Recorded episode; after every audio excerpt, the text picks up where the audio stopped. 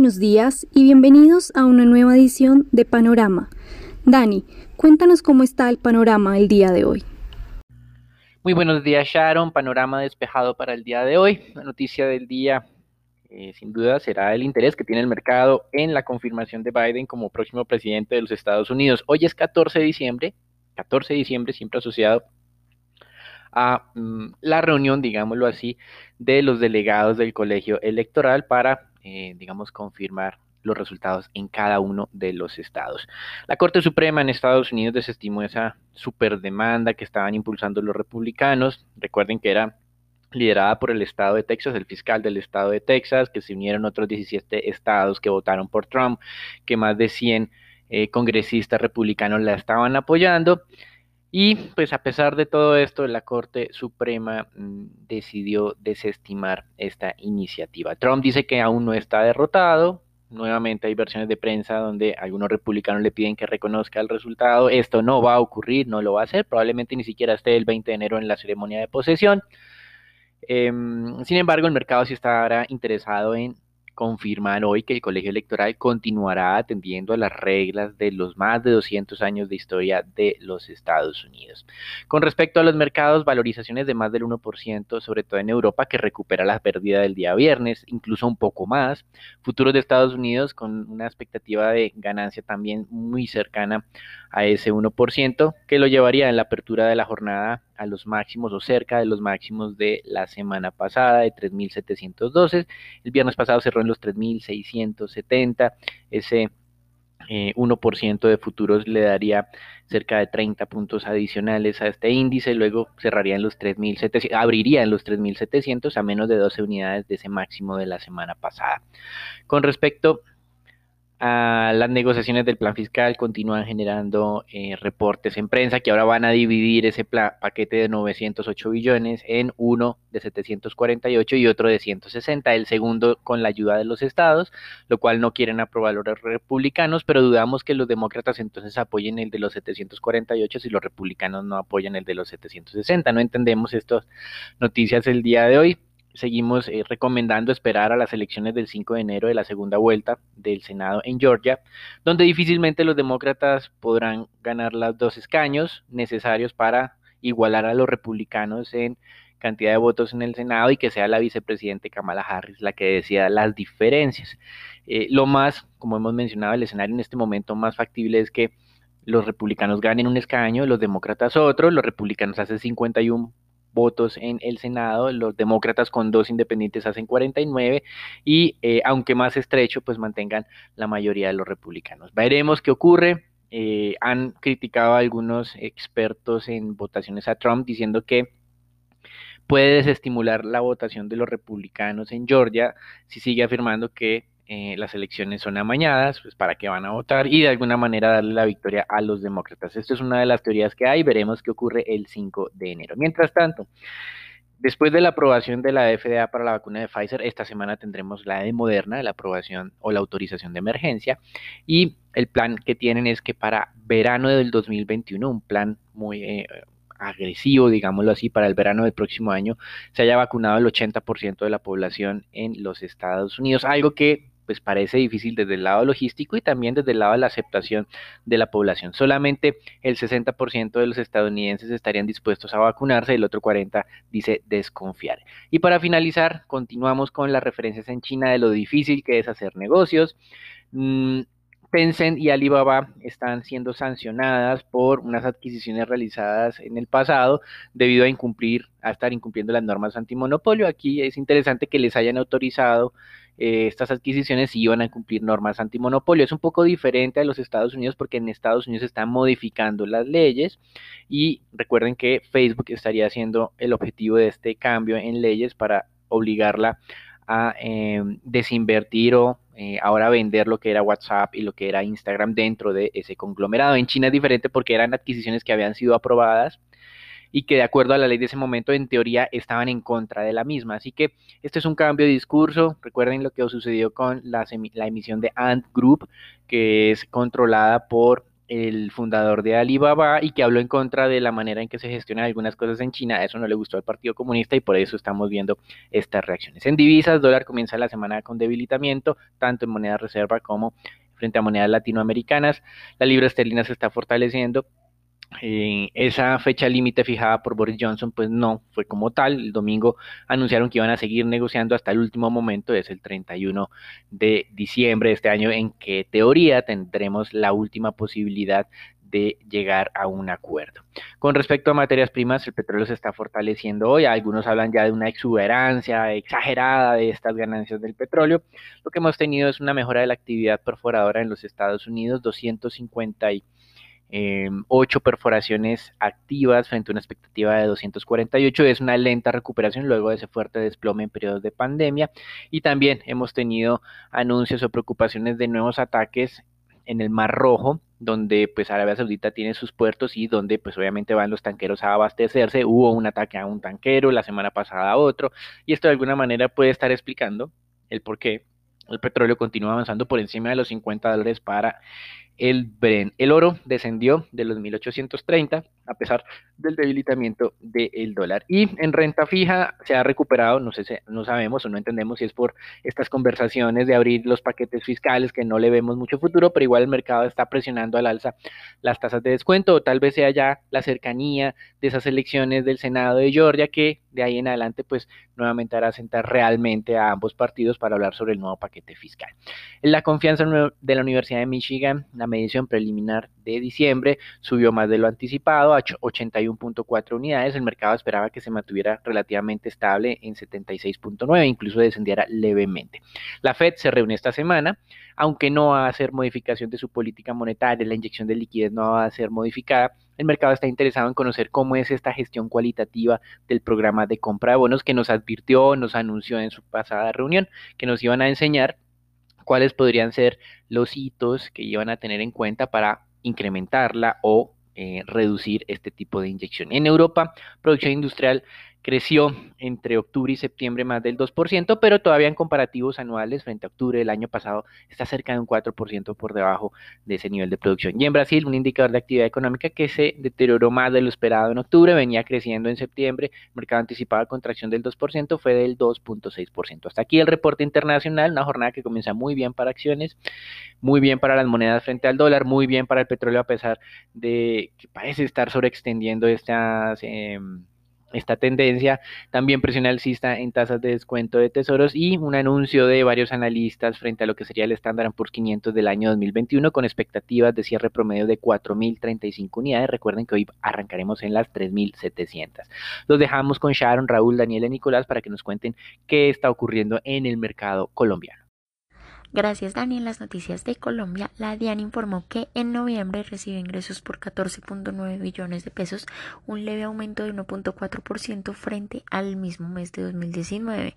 Adicionalmente indicó que para entre enero y noviembre del año el recaudo de impuestos llegó a 134.6 billones, un incumplimiento de 101.3% en la meta que se tenía para el año.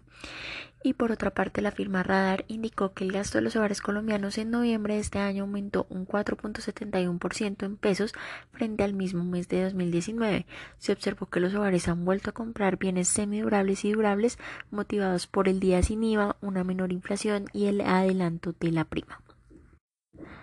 Por otra parte, el día viernes se conoció por parte del Ministerio de Comercio, Industria y Turismo que fue aprobada la ley de emprendimiento que cuenta con cinco ejes principales que configuran el marco regulatorio moderno y la creación de desarrollo de nuevos emprendimientos y empresas en el país.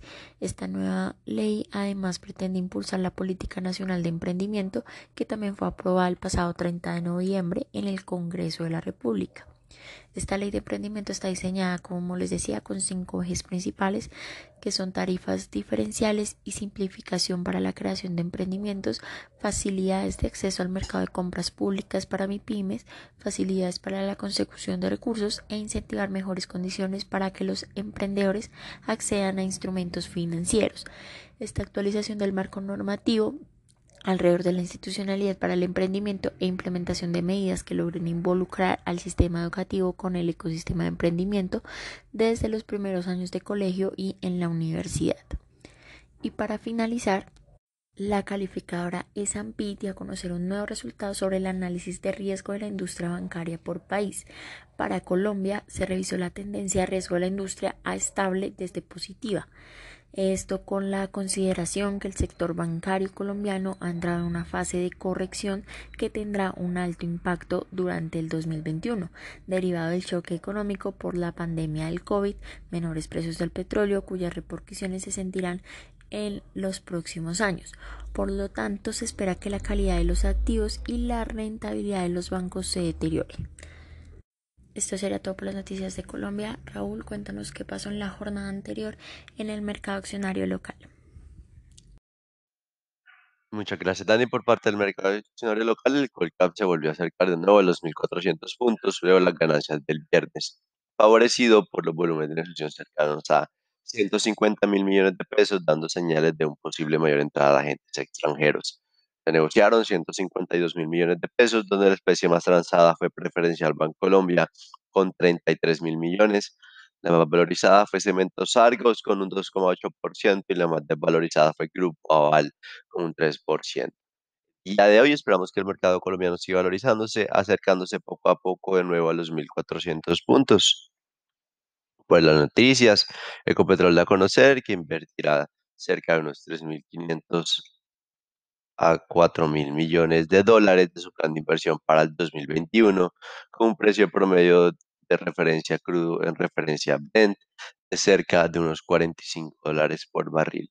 Cerca del 80% de la inversión se seguirá destinando a proyectos en Colombia, el 20% restante a inversiones en Estados Unidos y Brasil. Por otra parte, el 77% de las inversiones se concentrará en proyectos del upstream enfocados en activos con mayor encaje estratégico y rentabilidad. Por otra parte, con concreto informó la celebración de un contrato de prestación de servicios de alquiler de maquinaria de operación minera con Cerro Matoso, donde para el proyecto del aprovechamiento de recursos mineros de los cerros de Querezas y Porvenir, por un valor que asciende a cerca de unos 110 mil millones de pesos.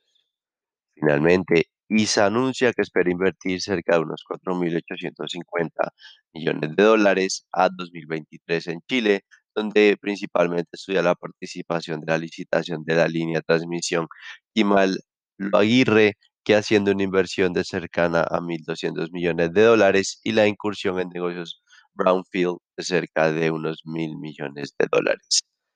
Desde el punto de vista técnico, la acción de cementos Argos mantiene las ganancias ante el incremento del apetito por la especie, el cual podría seguir siendo impulsado por la, como tal, la entrega de los recursos de la OPA de Cemex. Esperamos que el 2021 la especie mantenga un destacable comportamiento desde el punto de vista operacional ante una mayor reactivación de la economía local. Por otra parte, la acción de CLH gana un poco de valor luego de la culminación del periodo de ofertas, las cuales fueron inferiores a lo esperado por el mercado. En cuanto a los resultados de Cemex España, incrementa su participación al 91,8%, donde recibe una aceptación total del 18,7% del total de las acciones y un flotante restante sobre la especie cercano a un 7%, lo que garantizaría que la acción permanezca en bolsa y posiblemente se mantenga entre el principal índice colombiano que es el índice Colcap o posteriormente en el mes de mayo el MSCI Colombia. Bueno, Nico, cuéntanos cómo amanece el dólar el día de hoy. Buenos días, Raúl. Muchas gracias. Soy Nicolás de Francisco y vamos a hablar del dólar. En la jornada del viernes de la semana pasada, el volumen transado fue de 905 millones de dólares, una disminución superior al 19% comparado con el jueves de la misma semana. La tasa de cierre fue de 3.438 pesos con 10 centavos, donde el peso colombiano se devaluó en 47 puntos básicos con respecto al dólar. El peso medio durante la jornada fue de 3.434 pesos con 52 centavos, el mínimo alcanzado fue de 3.421 pesos con 50 centavos y el máximo de 3.441 pesos con 95 centavos. Para el día de hoy esperamos soportes entre los 3.430 y 3.440 pesos y resistencias entre los 3.450 y 3.460 pesos. Los dejo con Sharon para los temas de renta fija. Muchas gracias, Nico. En una jornada de descanso para el mercado de deuda local, más curvas experimentaron valorizaciones leves de cerca de medio básico por demanda principalmente de agentes locales. Una jornada bastante calmada, los test del 24 no presentaron variaciones y cerraron en 3.57%, mientras que los 28 se valorizaron cerca de un básico hasta 4.97%. Por el lado del mercado corporativa, se operaron cerca de 4 mil millones a través del sistema transaccional y 686 mil millones por registro. Lo más transado fue tasa fija del 21, del 22 e IBR del 21.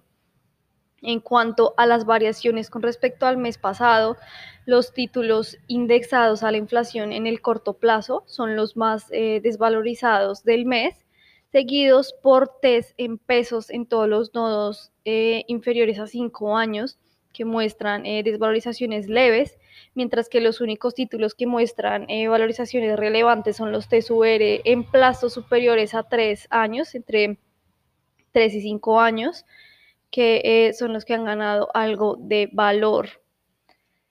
Ya para el comportamiento del día de hoy, el mercado estará pendiente a la publicación de los datos de industria, lo que es producción industrial y ventas minoristas del mes de octubre, que marcarán la pauta para lo que fue la actividad económica de este mes, eh, de la cual conoceremos el dato en la semana entrante, por lo que el día, eh, por lo que esperamos entonces que se refleje esa reactivación eh, de la economía que se venía dando ya desde el mes de septiembre en los datos que serán publicados el día de hoy.